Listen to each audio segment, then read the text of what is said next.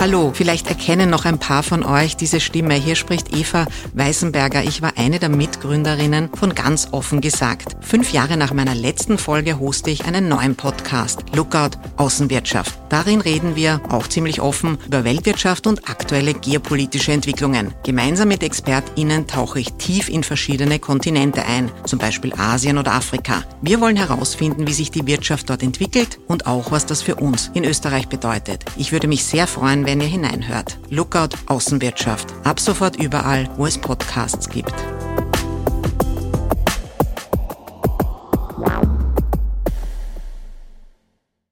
Das ist so faszinierend, dass für uns ist, da digital die Idee einer Teilhabe zu bekommen und das alles sehr, sehr mächtig wirkt. Der Krieg wird am Boden gerade ausgefochten. Das Informationskrieg ist das, was digital ausgefochten wird. Das heißt, welchen Einfluss haben Anonymous? Dann, wenn ich zynisch wäre, müsste ich sagen, wie viele Leben haben sie gerettet?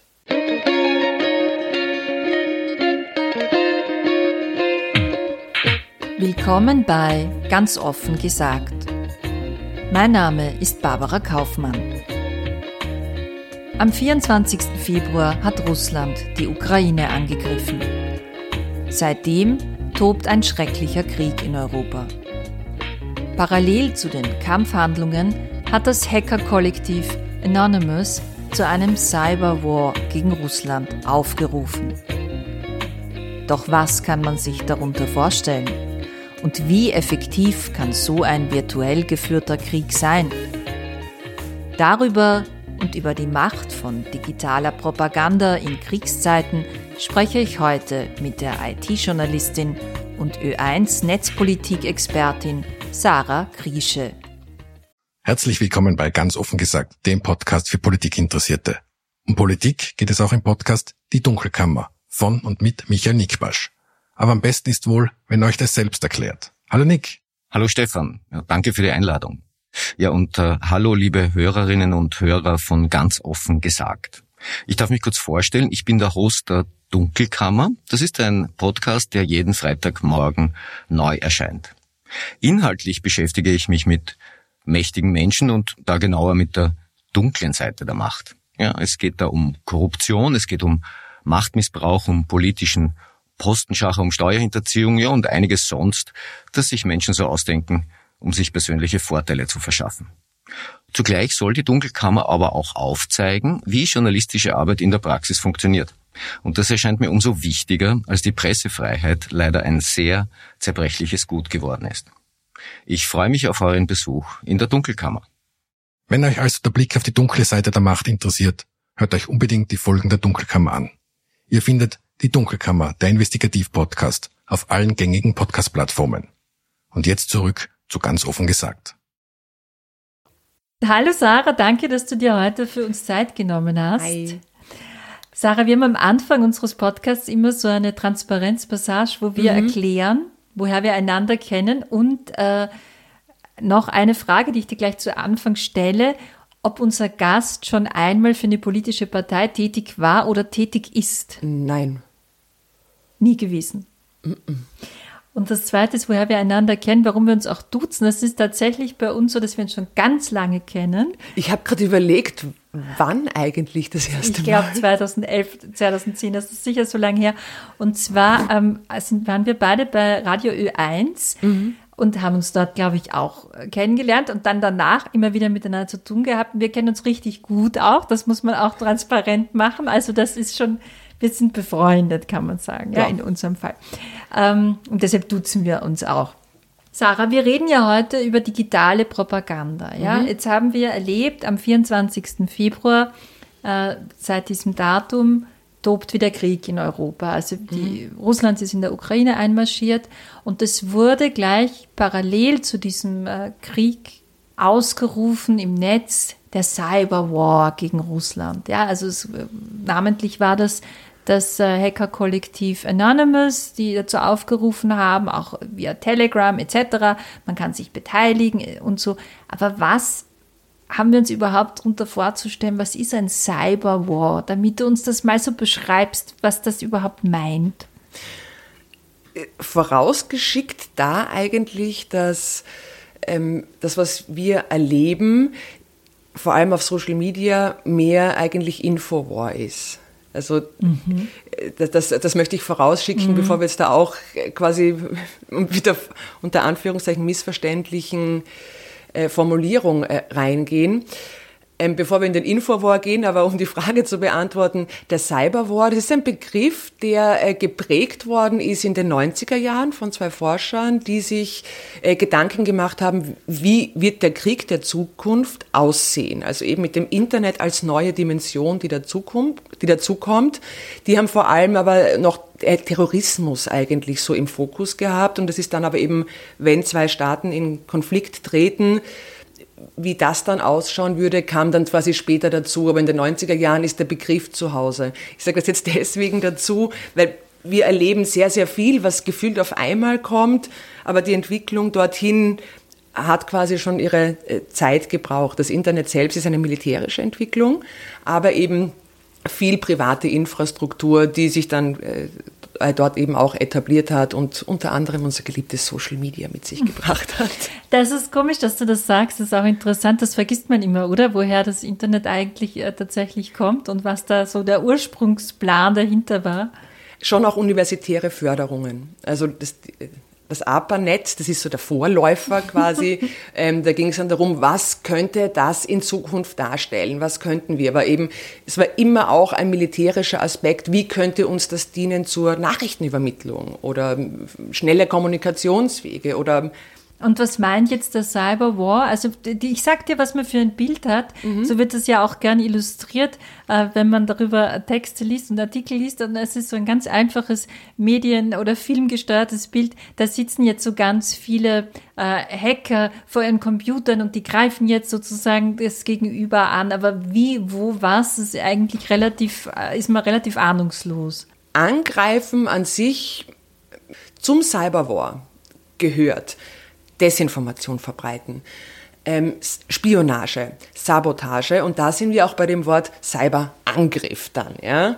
Und Cyberangriff kann auf ganz viele Arten und Weisen passieren. Mhm. Das kann das, was jetzt da oft das Wort gefallen ist, DDoS-Angriff zum Beispiel sein. Das ist das, was man dem Label von Anonymous oft zuordnet, dass ganz viele Leute sich zusammentun, also so ist dann immer die Wahrnehmung, die dann so viele Abfragen irgendwo hinschicken, auch automatisiert teilweise, dass eine Website zum Beispiel zum Erliegen kommt und dann kannst du sie nicht mehr aufrufen und sagen die, wir haben es geschafft, man kann diese Website nicht mehr aufrufen. Mhm, mhm, ähm, das kann aber auch dahin gehen, dass jemand was äh, in Estland passiert ist im Jahr 2007. Das war so der erste staatlich gelenkte Cyberangriff auf ein anderes Land.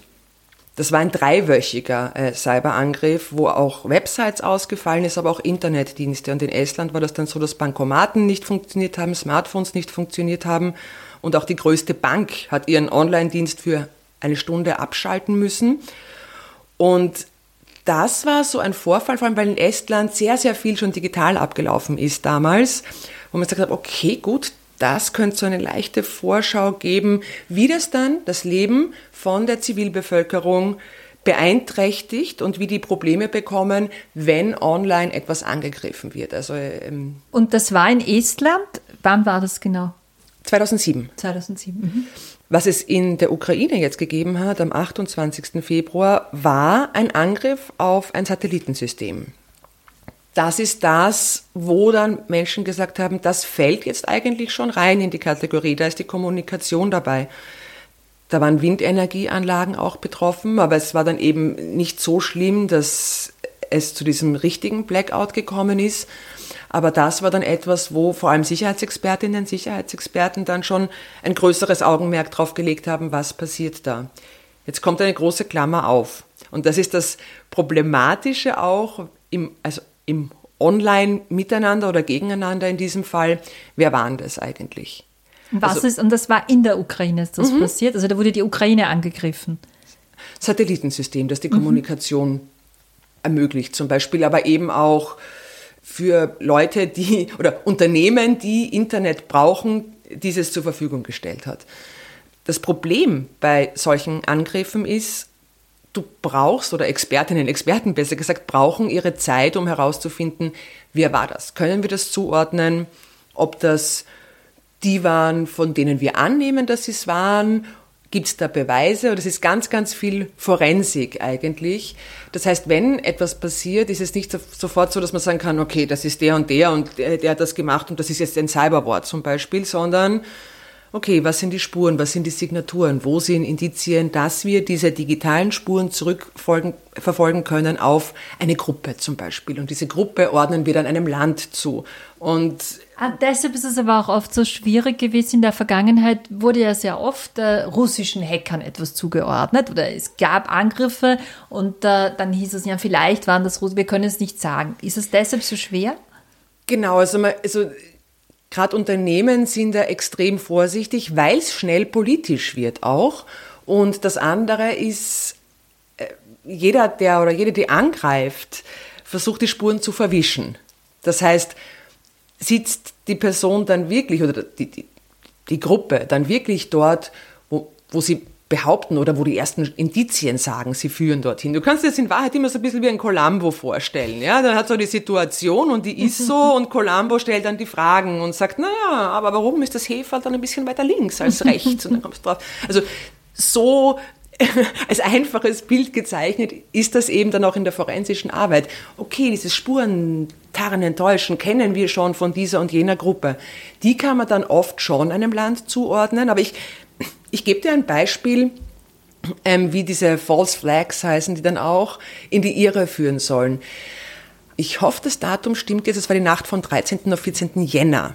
Da ist die Ukraine auch ähm, quasi einem Cyberangriff zum Opfer gefallen, oder Einrichtungen besser gesagt, also staatliche Websites und so weiter. Und die haben ein Defacement bekommen unter anderem. Also Defacement heißt, die Website zeigt dir ein anderes Bild als das, was du eigentlich sehen solltest, wenn du drauf gehst. Und da ist in drei Sprachen gewesen, habt Angst, äh, wir finden euch alle und es ist zu Ende mit euch.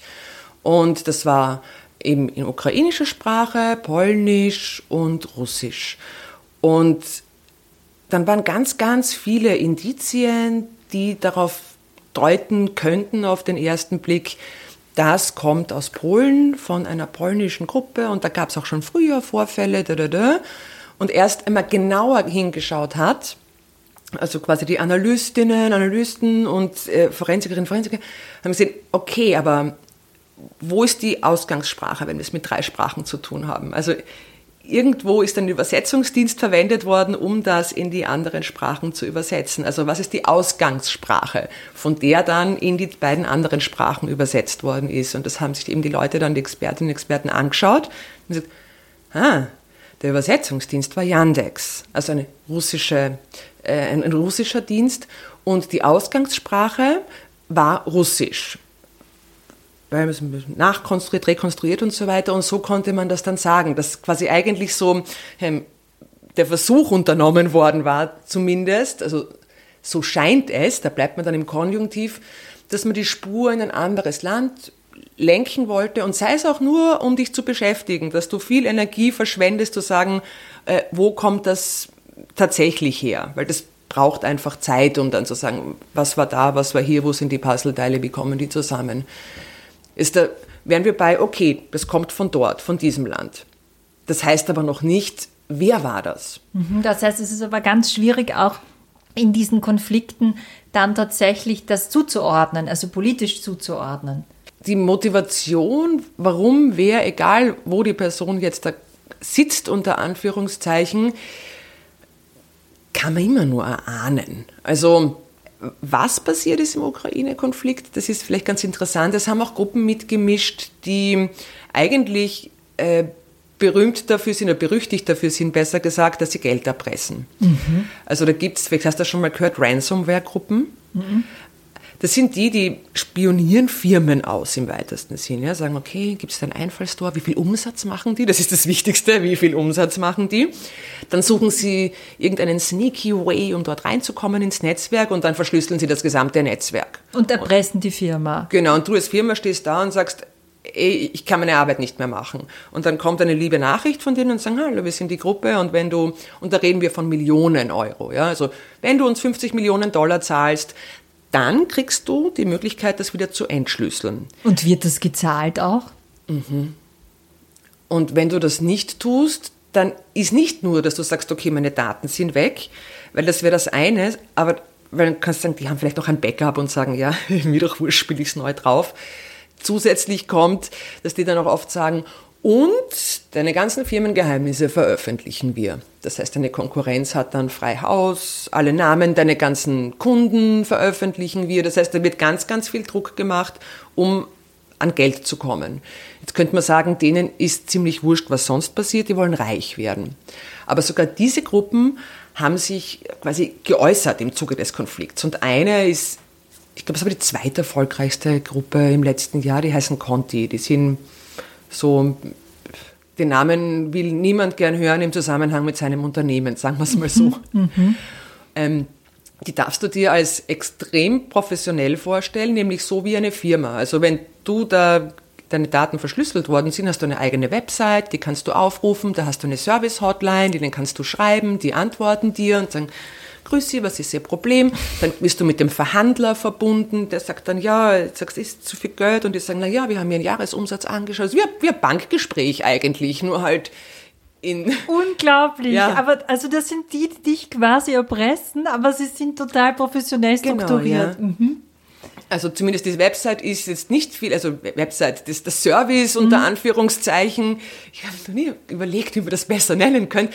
Aber es ist abgekupfert von Services, wie wir es kennen, nur halt in, ja, in, in diesen eher negativen Kontext. Und Conti heißen die. Conti, mhm. ja, also eine von einigen. Mhm. Ähm, die haben auf jeden Fall russische äh, Zugehörigkeit. Also es gibt sehr, sehr viele Gruppen, die so in Russland ähm, sich unter Anführungszeichen bequem gemacht haben. Es scheint auch oft so, dass es ein bisschen so sein so von wegen, wenn du keine russischen Ziele angreifst, dann lassen wir dich auch in Ruhe. Ja? Also das heißt, die rechnen sich da gute Chancen aus, dass sie ihrem Geschäft nachgehen können, ohne dass das für sie bedeutet, dass die ganze Welt äh, hinter ihnen her ist und sie ins Gefängnis bringen will. Sagen wir es mal so. Es ist so ein bisschen ein sichererer Ort für Menschen, die sagen, äh, ich habe da ein kriminelles Geschäft vor. Und diese, diese, diese Konti werden genau. mit Russland assoziiert und haben sich genau. jetzt aber an die Seite, auf die Seite der Ukraine geschlagen? Ja, am Anfang nicht. Am Anfang haben sie so eine Botschaft geschickt, wo sich auch Leute gedacht haben, wieso schreibt ihr jetzt Botschaften? Also was interessiert euch das? Und sagt, ja, also wir sind auf Seiten Russlands, wer Russland angreift, also auf dem Cyberwege, der bekommt es mit uns zu tun. Also wir sind zwar schon nur am Geld interessiert, aber. Und dann ist etwas passiert, wo Leute noch rätseln, warum es passiert ist. Also der Narrativ, der so ein bisschen getragen werden soll, ist, dass scheinbar jemand im Team sagt, naja, aber eigentlich sympathisiere ich mit der Ukraine. Ich verrate jetzt alle. Und hat gesagt, das sind die Conti Leaks. Hier habt ihr die gesamte Kommunikation, was diese Leute so besprochen haben und was sie so gemacht haben. Und äh, also ich stelle mich jetzt auf die Seite und das ist, um das irgendwie meine Zugehörigkeit äh, äh, darzustellen. Und natürlich haben sofort Leute begonnen zu schauen, okay, was können wir eigentlich lernen von solchen Gruppen? Weil das wirklich Massen an Gesprächen, Gesprächsprotokollen und Dokumenten. Und was da zum Beispiel dann spannend war, das war das Bellingcat. Kennst du? Bellingcat ist eine ich habe jetzt mit dem Kopf äh, geschüttelt, ja. ja. Aber es ist schwierig, weil ich natürlich da äh, wahrscheinlich wie die meisten äh, Leute, die uns zuhören, ganz wenig Ahnung habe. Ja, also das sind alles so Namen, die höre ich zum ersten ja. Mal. Ja, Bellingcat solltest du, also solltest du dir durchaus einmal anschauen. Die sind ganz spannend. Die machen so als, ich sag Crowdsourcing. Die sagen, was gibt's für öffentlich verfügbare Daten und wo können wir deswegen belegt und abgesichert und total transparent zeigen, dass etwas da und dort so und so passiert ist. Sei das, ähm, dass sie aufgrund von Geolocations ah. herausfinden, ob ein Kriegsgebiet, wo jemand sagt, da hier ist etwas Schlimmes passiert, spiegelt das Bild das tatsächlich wieder, ja oder nein. Also die haben oft Bilder, wo sie dann auch also quasi auch Menschen sagen, kennt ihr diesen Ort, kennt ihr diese Straße, stimmt das, ist das da und dort? Und die machen ganz große Projekte, unter anderem auch bei Nawalny. Und da kam dann in den Conti Leaks, dass die einen Auftrag bekommen haben, Bellingcat zu hacken, um herauszufinden, was die über Nawalny herausgefunden haben. Und das hat alles ein Mitarbeiter von Conti geleakt jetzt, weil er auf der Seite der Ukraine stand. In, in Zeiten wie diesen musst du immer sagen, das ist das Bild, das vermittelt werden soll. okay, aber das ist die Theorie dahinter. Genau, oder das ist der, der Narrativ, der transportiert ist. Diese Chats, die sie, die sie geführt haben, sind auf jeden Fall quasi valide. Und haben dann eben auch so einen Einblick gegeben, wo spielen Staaten dann auch mit.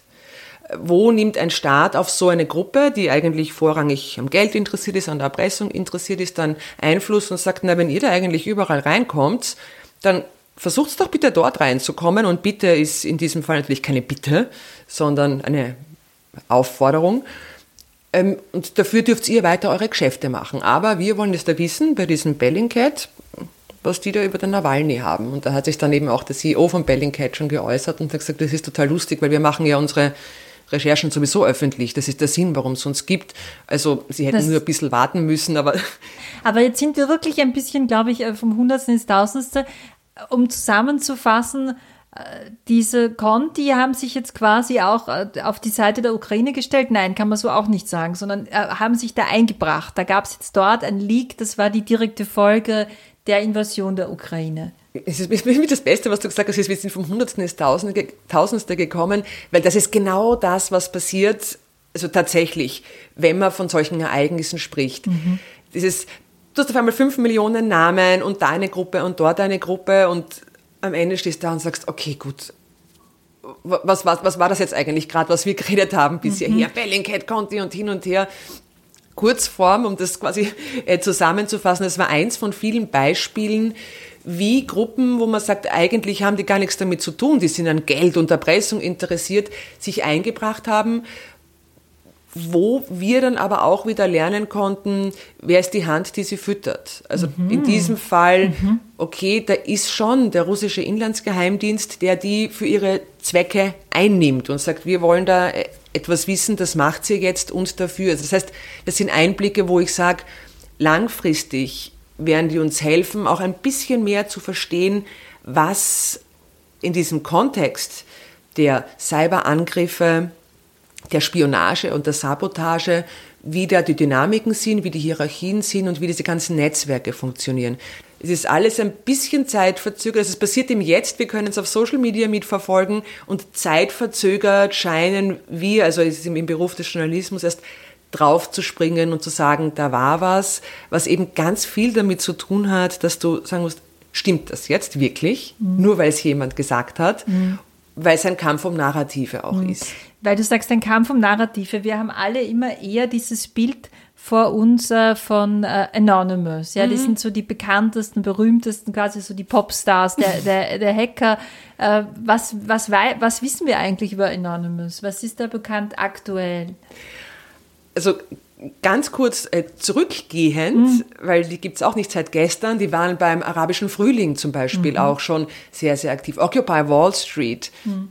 Also das heißt, äh, und ihre Wurzeln haben sie eben in diesem Imageboard 4chan die Idee dahinter, dass nicht du als Individuum einen maßgeblichen Einfluss nimmst oder als Gruppe mit Anführer in den gewohnten Strukturen, sondern wir sind und unser Label ist Anonymous, die sich dann eben auch äh, sehr von der Meme-Kultur oder die Meme-Kultur auch mitgeprägt haben, natürlich die Guy Fawkes-Maske, mhm. die, die, du sicher schon gesehen ja. hast und so weiter, und dann eben den Aktivismus online in den Hacktivismus auch sehr, sehr stark mittransportiert haben, weil sie vor allem etwas extrem gut können und ich sage auch so ein bisschen den Blueprint dafür entwickelt haben, nämlich wie verkaufe ich Sachen auch. Also wie bringe ich andere dazu, dass die das, was ich finde, wo es wert ist, dafür einzutreten, dass die auch eine Aufmerksamkeit äh, dem schenken das Label, dieses, diese aufgeladene Marke, wenn du so willst, mhm. dieses Menschen, die sagen, ich verzichte darauf, dass ich mit meinem Namen äh, für was eintrete, aber man, dieses, man muss doch was tun. Wir tun was, weil wir können jetzt was tun, weil wir sind digital und wir erreichen jeden Ort auf dieser Welt ähm, auf die eine oder andere Art und Weise, um die Augen der Welt dorthin zu lenken, wo wir finden, das ist wichtig. Das ist so einer der begleitenden, ähm, ich sag Ansprüche, die die Menschen, die sich eben Anonymous zuwenden, äh, immer wieder gehabt haben. Mit allem Pro, also für und wider und mit allem Guten und Bösen, was das mit sich bringt, aber mit vor allem Menschen, die extrem gut wissen, wie man gewaltige Musik in die Videos, die toll geschnitten sind und Texte, die äh, pathetisch, ja, genau. genau. Also dieses ganze Aufbereiten, du bist, bist ja Filmemacherin, ja, also ich glaube, du würdest schwülstig sagen, aber das schwülstig, kitschige, Pink Floyd gewordene Video, ähm, wie Teile des Kollektivs die Welt sehen, ist super gemacht. Das ist fesselnd und packend. Und sie liefern ja auch ähm, so gefühlt für viele oft eine Antwort. Also wenn du stehst und sagst, da ist ein Ereignis, was soll ich tun, was kann ich tun? Und dann kommt jemand und sagt, du, du, du kannst was tun. Also mit unserem Label kannst du wie erklären, hier einen Cyberwar in diesem Fall und auch du kannst mithelfen unter unserem Label, um etwas zu bewirken. Das ist attraktiv, oder? Ja, man, ist für viele Menschen ist es attraktiv. Es hilft gegen das Ohnmachtsgefühl. Ja. Aber wie schätzt denn du jetzt, jetzt hast du das sicher ganz genau beobachtet die letzten äh, Tage, wie schätzt denn du aktuell äh, ihre Position ein? Wie mächtig schätzt du sie ein? Wie sehr haben sie was weitergebracht? Oder würdest du sagen, das war, dass es eher so eben äh, ganz gute PR, die sie machen, aber nicht so wahnsinnig viel passiert? Ah, nein, also ich finde sowas immer ganz, ganz schwer äh, tatsächlich zu sagen. Also ich glaube, bevor wir, also bevor ich darauf eingehe, weil da hätten wir als zweite große Gruppe, ich glaube, ich müsste es nachschauen, aber ich glaube 300.000, über 300.000 Teilnehmende in ihrem Telegram-Kanal ist die IT Army of Ukraine, so heißt das. Und das ist so quasi der Aufruf der Ukraine gewesen, wenn ihr uns helfen wollt, bitte kommt in diesen Channel rein und dann seid ihr unsere IT-Army, Leute auf der ganzen Welt, helft uns bitte. Ja, also das ist so das ukrainische Label, wenn du so willst. Und du wirst sicher Leute auch haben, die sagen, ich äh, assoziiere mich mit beiden, mit der IT Army of Ukraine und mit Anonymous, aber auf jeden Fall gibt es da sehr, sehr viele Player sozusagen. Ähm, ich sag, dar darüber stehend, und das ist auch das, wo ich kurz den Kreis zum Anfang schließe mit dem Cyberwar, ähm, darüber stehend ist aber eben, dass äh, der Krieg am Boden stattfindet. Also es sind, es sind die Bomben, es sind die Gewehre, es sind die Orgenwaffen, wo Menschen und vor allem Zivilistinnen und Zivilisten einfach gerade sterben. Es ist nicht das, das muss man tatsächlich komischerweise, wie ich finde, aber das ist vielleicht nur ich, in Erinnerung rufen, das ist so faszinierend, dass für uns ist, da digital die Idee einer Teilhabe zu bekommen und das alles sehr, sehr mächtig wirkt, der Krieg wird am Boden gerade ausgefochten. Das Informationskrieg ist das, was digital ausgefochten wird. Das heißt, welchen Einfluss haben Anonymous? Dann, wenn ich zynisch wäre, müsste ich sagen, wie viel Leben haben sie gerettet? Mhm. Wenn ich nicht zynisch bin, sage ich, ganz, ganz viel ist auch Moral. Reden wir jetzt über den Infowar, den du schon angedeutet hast oder wo schon äh, das Wort ist schon gefallen und reden wir vielleicht über Social Media. Ja, mhm. es, es fällt sehr oft weit zu hören, ja, also bei diesem aktuellen Krieg, bei dieser kriegerischen Auseinandersetzung äh, ist Social Media so wichtig wie noch nie. Also das ist so dieses Schlagwort, das man ununterbrochen hört, ist vielleicht auch übertrieben, weiß ich nicht. Aber Gehen wir mal zur Rolle von den großen Social Media Playern, also Facebook bzw. Meta ähm, Twitter, TikTok etc. Mhm. Wie, ist, wie verhalten die sich jetzt? Inwiefern ist dieses Verhalten neu und wie ist die Situation jetzt in Russland? Also jetzt kann man schon unter Anführungszeichen ein bisschen zurückgehen. Also das Verhalten war so, wie wir es teilweise auch schon von, äh, bei, bei Donald Trump gesehen haben, dass sie begonnen haben zu labeln. Also von wegen, äh, dieser Tweet könnte ihre mhm. führende Informationen enthalten und so weiter. Es ist einen Schritt weiter gegangen dann, dass sie eben äh, staatsnahe russische Medien, Russia Today, Sputnik, eben auch gesagt haben, okay, äh, die dürfen keine Werbung mehr. Also zuerst war der Geldhahn so quasi, die dürfen keine Werbung mehr schalten, denen nehmen wir ein bisschen eine Reichweite. Auch Google hat gesagt, wir ranken die zurück. Also wenn du etwas suchst, dann ist es, kommt das außer du suchst es explizit, auch DuckDuckGo macht es inzwischen, kommt das nicht also in den Suchergebnissen. Ähm, Facebook hat noch dazu ein Schreiben veröffentlicht. Das war ganz interessant, weil das auch so einen Einblick gegeben hat, äh, wie von Russland aus die, die, die Wahrnehmung war auf die Rolle dieser äh, Unternehmen, wo sie gesagt haben, okay, sie sind aufgefordert worden, das Fact-Checking zu unterlassen. Also wenn ein russisch staatsnahes Medium etwas schreibt über den Krieg, dann das ist salopp ausgedrückt, dann hat auf Facebook nicht zu schauen, ob das wirklich äh, so ist oder das äh, zu widerlegen, weil sie da sagen, na na, hier, hier sind die Fakten oder sowas. Weil sonst wären sie zugedreht, ja. Und das war dann eben, diesen Brief haben sie veröffentlicht und haben dann eben auch gesagt, naja, so nicht. Ist das neu, dass Facebook sagt, na, so nicht? Ich fand's neu. Also für mich war das äh, deswegen neu, weil normalerweise so, was sagt wer zu wem? Also Beschwerden kommen ja, ich nehme an, am laufenden Band zu Facebook. Das ist eine, oder, oder, oder Meta eben, dass sie sagen, ja, warum tun sie das oder warum tun sie das nicht?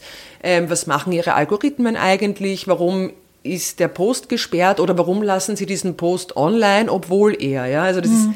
ist äh, ganz viel, äh, ich sag, Fragen, Antworten, Ungeklärtes, was teilweise auch gerichtlich, fraget Max Schrems, äh, ausgefochten werden muss, leider Gottes, aber dass eine, äh, so quasi transparent, hier ist der Brief, wir veröffentlichen den Brief und hier ist unsere Antwort. Also den Brief selbst haben sie nicht veröffentlicht, aber sie haben eben einen, einen offenen Brief geschrieben, das wurde uns aufgetragen zu tun und wir sagen nein.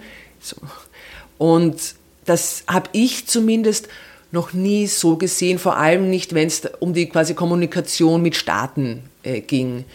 Und dann ist so ein bisschen, also insgesamt, um das quasi zusammenzufassen, ist ein gefühlter Hickhack losgegangen. Also ähm, eben von Werbeeinnahmen nein bis hin zu wir lassen unser Service, ist zeitgleich aber in Russland auch, sind Gesetze erlassen worden, das Fake News Gesetz zum Beispiel, das bis zu 15 Jahre, wenn ich mich jetzt richtig erinnere, wenn du etwas unter Anführungszeichen Falsches über den Krieg als Information von dir gibst. Also, also wenn du etwas sagst, was der russischen Propaganda nicht ins... Genau, also was dem Narrativ Russlands widerspricht, mhm. unter Anführungszeichen. Jetzt, wenn wir über Social Media sprechen, müssen wir auch über die Propaganda sprechen, die dort stattfindet, und zwar in beide Richtungen. Also mhm. das ist, fällt einem sehr schwer, habe ich heute auch bemerkt in der Vorbereitung. Ähm, natürlich hat man äh, solidarische Gefühle mit dem Opfer, mit demjenigen, der, der da quasi wirklich vom Krieg überrollt wird und äh, schrecklicherweise. Aber wir haben es auch mit Propaganda auf Seiten der Ukraine zu tun. Ist das so? Ja, also, also The Ghost of Kiev kennst du? Nein. Ghost of Kiev ist also das berühmteste Beispiel, wobei ich dazu sagen muss, ich habe es da nicht geschaut, ob man weiß, wo der Ursprung ist. Wenn man sagt, von wem kommt die Geschichte des Ghost of Kiev? Was die Einzelperson, was die Regierung, wer. Ja? Also das finde ich nie, nie irrelevant, wenn man über solche Mythen redet, weil was war die Absicht dahinter, von wem? Ghost of Kiew ist die in den ersten Tagen die Geschichte von einem Piloten, der ganz, ganz viele äh, russische äh, Flugzeuge, Hubschrauber irgendwas abgeschossen hatte mit Videos und nur in der Nacht und der ist total super und dann sind sie draufgekommen, das ist aus einem Videospiel gewesen, aus einem Simulator. Äh, das heißt, diesen, die tatsächlichen Menschen hat es nicht gegeben, die Situation, die Vorfälle hat es nicht gegeben, aber weil einfach äh, das auf den Videos dann schon so gut aussieht, hat man es am Anfang in der ersten Aufregung, was passiert, wie passiert's, noch nicht richtig einordnen können und dachte sich, da ist dieser Superheld, ja. Und das ist eben so dieses The Ghost of Kiev. Aber es passiert natürlich mit diesem Debunked-Mythos, wo ich sage, da waren auch ganz, ganz viele Journalisten und Journalistinnen beteiligt, die solchen Dingen sofort auf die Spur gehen und sagen, kann das stimmen, stimmt das, wo sind die Beweise und so weiter und so fort. Das ist auch nicht so einfach, das sofort zuzuordnen, was stimmt wie, vor allem wenn du eh schon gerade um Orientierung suchst. Aber Gustav Kiew wird noch immer benutzt, um darüber dann wieder die, quasi die nächste Ebene, der nächsten Layer der Beeinflussung. Ja, genau, das ist sicher genauso richtig wie der Ghost of Kiew, oder? Genau, also wenn du das sagst, genau, Ghost of Kiew, gell?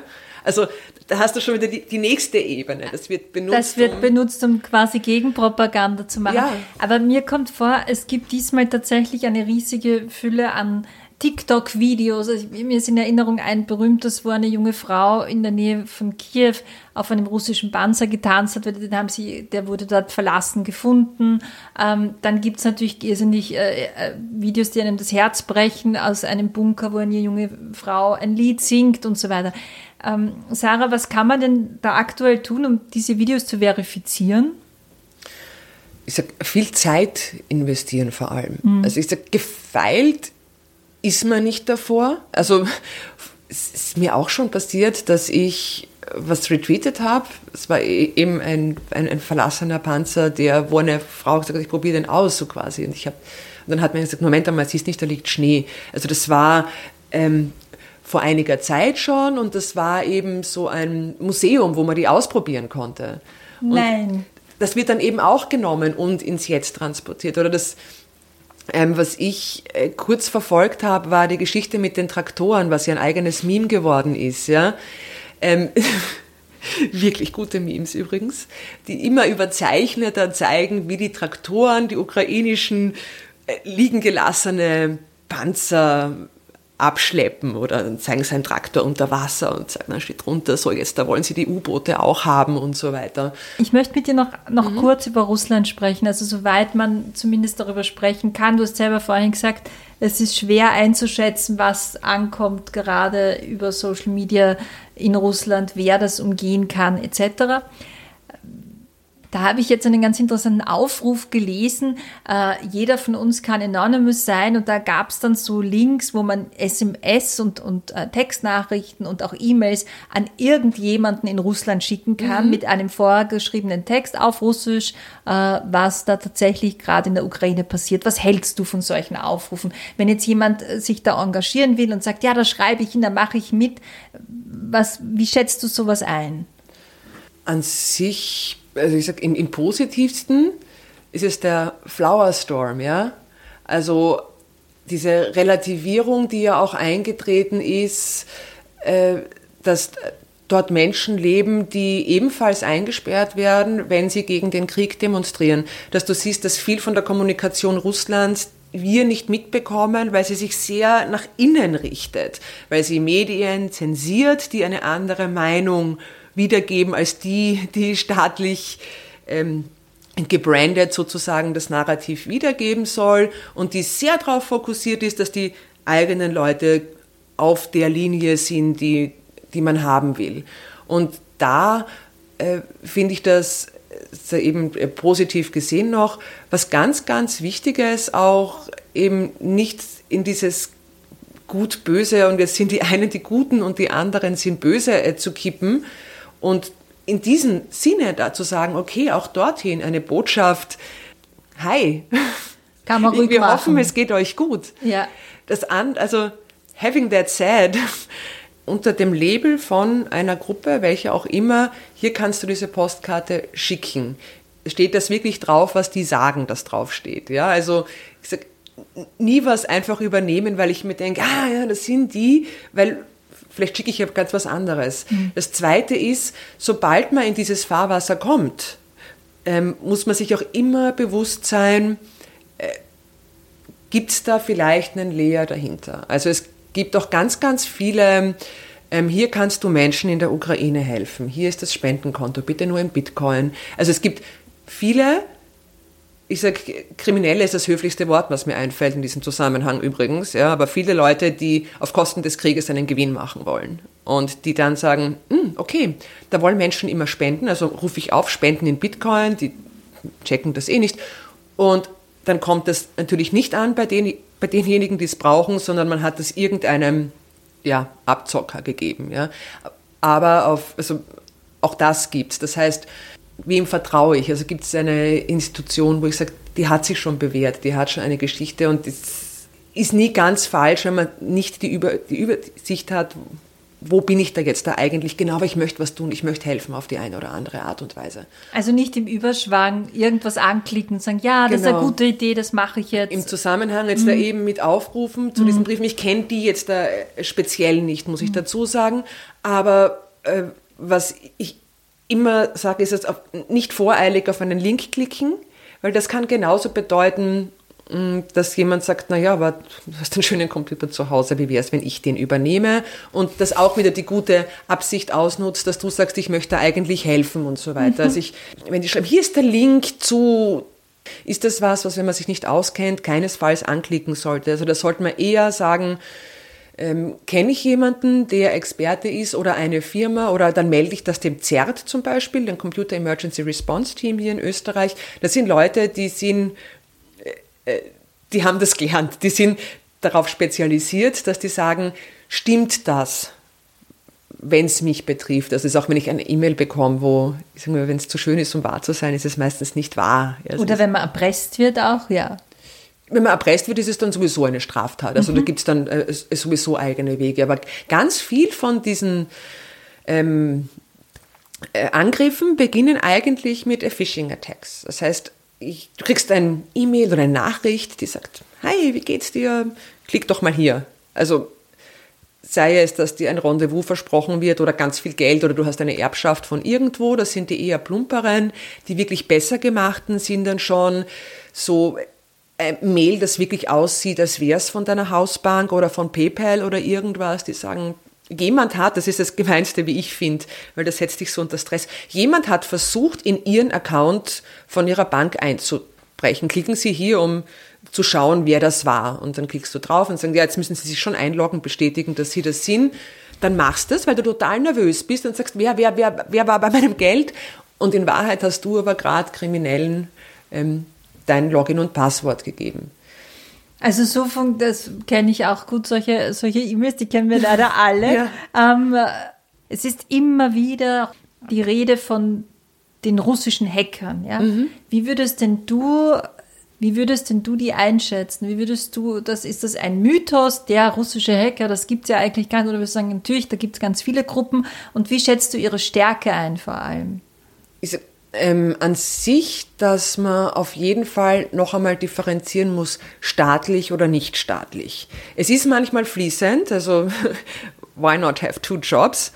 Aber die staatlichen oder die sehr spezialisierten dann auch, ja, also die, die nicht, die schon ähm, tollere Tools zur Verfügung haben, um so low und slow sich reinzuschleichen und Sachen zu auszuspionieren zum Beispiel auch. Die werden Advanced Persistent Threat genannt. Also ähm, ganz, ganz spezialisierte Cybereinheiten, die sehr oft eine staatliche Zuordnung dann erfahren auch. Und in Russland ist dann so ein, was man hinterher wirft dann, um zu sagen, wo kommt es, wo, wo gebe ich diese Gruppe hin, ist es der Bär.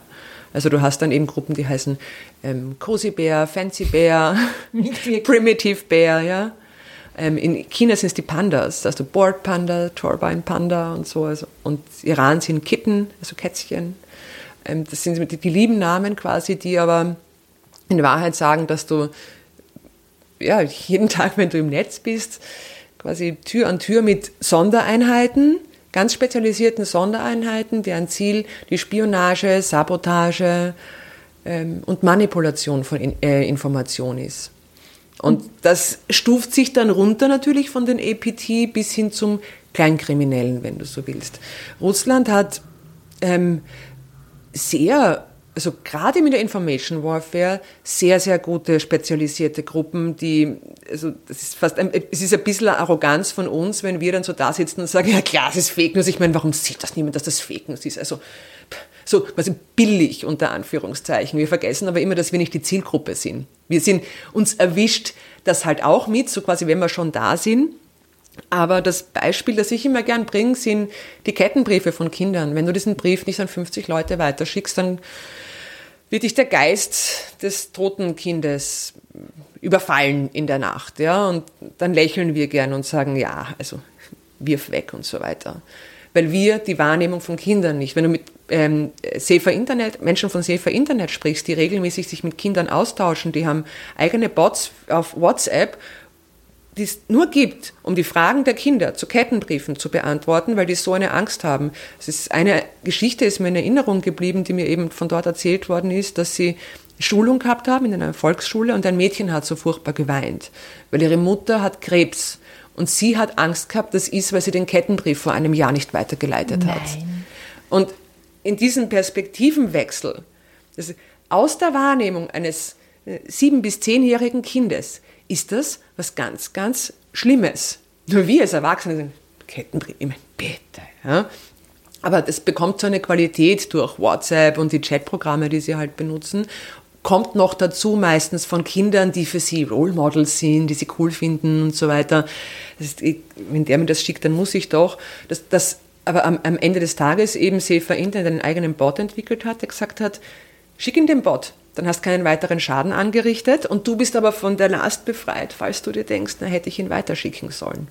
Mhm. Und das Ganze jetzt fast vorwärts, Menschen werden älter, dasselbe Schema, nur halt eben äh, auf die Zielgruppe. Es ist es gibt eine Arbeit, die habe ich gelesen, eine Forschungsarbeit, da geht's, aus dem Jahr 2016 war das schon. Ähm, da ging es um die russischen Desinformationskampagnen in Bezug auf Ukraine. Und ich habe dann irgendwann mal später auch die Gelegenheit gehabt, eben ihn zu interviewen.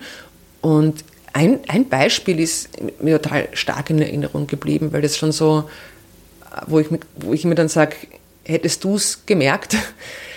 Das war, ähm, sie haben Menschen, also Angehörigen von Soldaten, die eben losgezogen sind, um äh, zu kämpfen, ähm, SMS geschickt als ukrainische Regierung.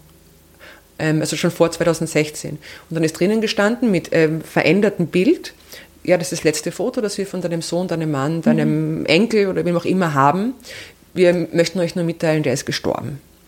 Und die sind natürlich aufgebracht, versuchen den zu erreichen. Der hat natürlich sein Handy nicht eingeschalten.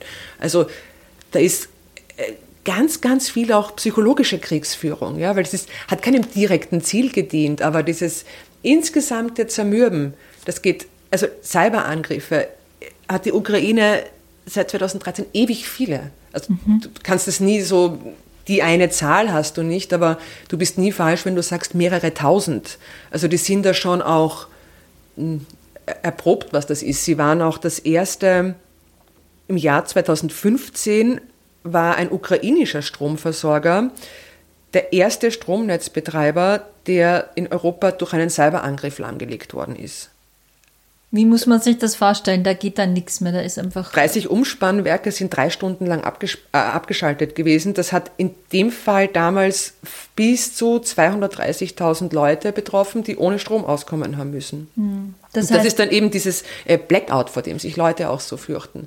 Und das heißt, die haben einen also Erfahrungswert, also, das ist, also was das Digitale betrifft, die wären schon positivste Formulierung, die mir einfallen würde, ist getriezelt. Aber halt die ganze Zeit sind die konfrontiert mit Cyberangriffen, aber auch so Psychological Warfare und mhm. so weiter. Also das ist, das ist nicht, dass die das keine Erfahrung hätten jetzt da in dem Sinn. Was, als du vorher gesagt hast, dass die Ukraine nämlich auch recht gut ist, ihre Botschaften äh, zu verbreiten.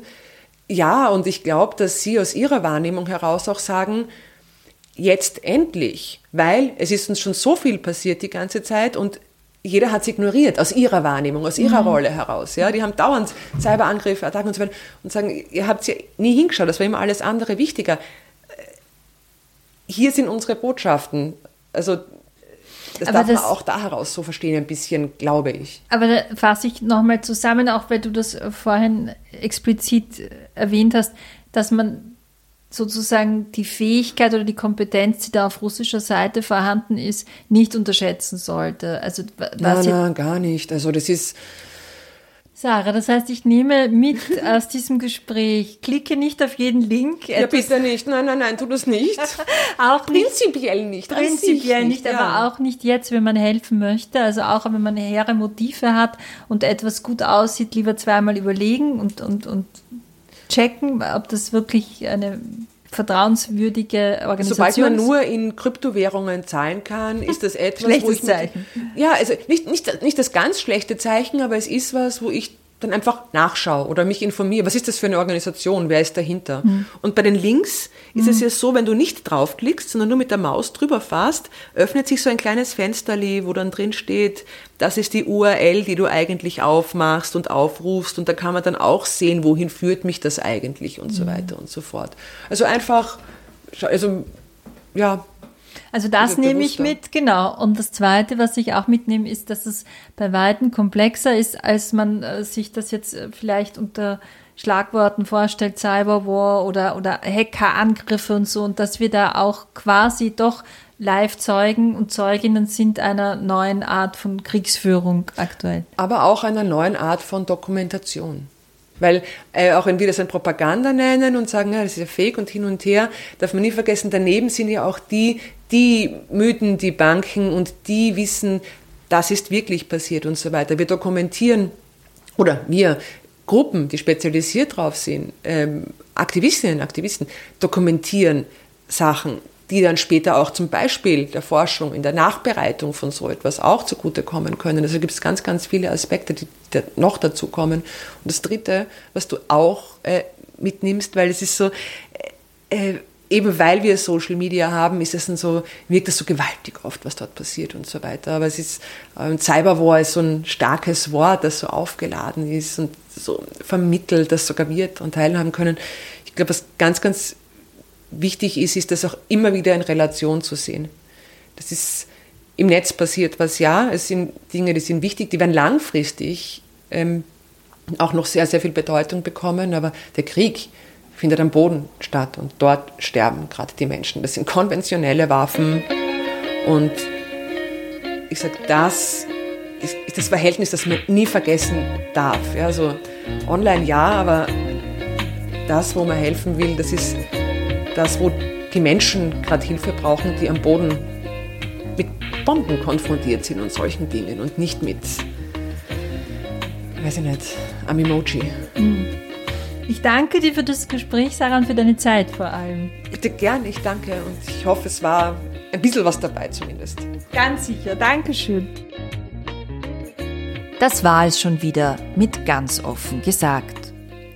Wir freuen uns, wenn ihr uns abonniert oder uns auf iTunes bewertet.